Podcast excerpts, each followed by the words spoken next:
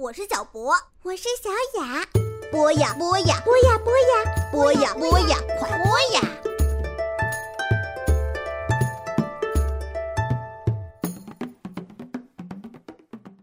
张开想象的翅膀，让我们一起遨游在绚丽多彩的神话世界。各位亲爱的同学们、小朋友们，大家好！这里是冬梅阿姨为你讲述中国五十六个民族的神话故事的时间。今天我们还是一起来分享一个汉族的神话故事，名字叫做《黄帝蚩尤大战》。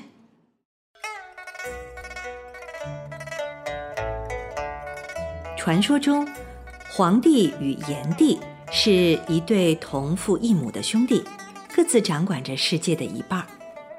然而，两兄弟都是生性争强好胜。终于有一天，在名为阪泉的这个地方，他们俩打起架来。炎帝战败，被赶到了南方。可是呢，黄帝又面临着一个新的威胁，那就是蚩尤。蚩尤长相怪异而狰狞，他的鬓角毛发犹如剑戟一样。凭借着在庐山发现的铜矿，他制造了大量的兵器。为了与黄帝争雄，蚩尤决定发兵讨伐黄帝。他联合了风伯、雨师以及夸父部族的人，又用暴力胁迫百姓和他一起作乱。蚩尤率领大军浩浩荡荡地向中原进犯，所过之处民不聊生。皇帝虽然不愿意兴兵作战，但是眼见广大黎民饱受战争之苦，他也只得率军迎战了。然而，黄帝大军却不是蚩尤大军的对手，尤其是夸父族人，他们更是给黄帝大军带来了莫大的威胁。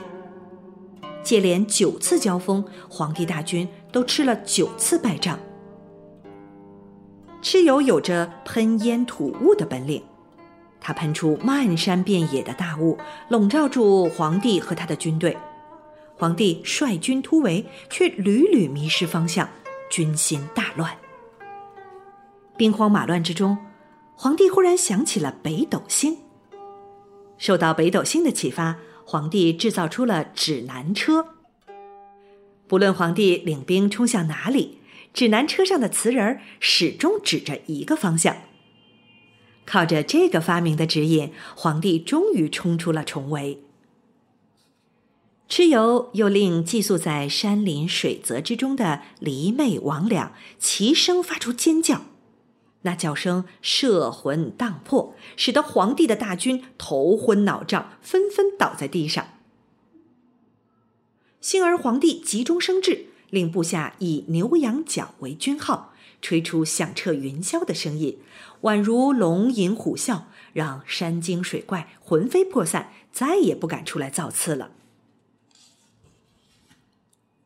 为求胜利，皇帝召唤出名为应龙的神龙，请他协助自己作战。应龙体型巨大，更生有一双翅膀。它盘旋在空中，口吐滔天巨浪，冲得蚩尤的军队溃不成军。蚩尤连忙命令麾下风伯、雨师一起上阵，他们一个刮起飓风，另一个下起暴雨，向应龙展开反击。应龙不敌，大败而逃。面对狂风骤雨，皇帝只得将自己的女儿旱魃招来助阵。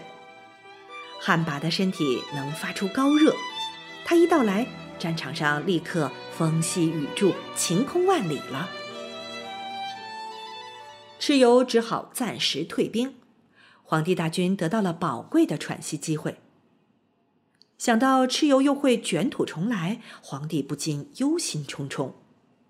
为了振奋军威，他想到了造军鼓的主意。东海流波山上有一个叫做药的奇兽，它似牛，但是又没有角，吼声如雷。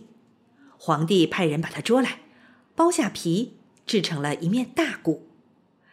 皇帝又从雷泽中的雷兽身上抽出了一根骨头作为鼓槌，药牛鼓一响，声传五百里，连锤九下之后，蚩尤便被震得丧失了战斗力。气势如虹的皇帝大军一鼓作气，终于赢得了最后的胜利。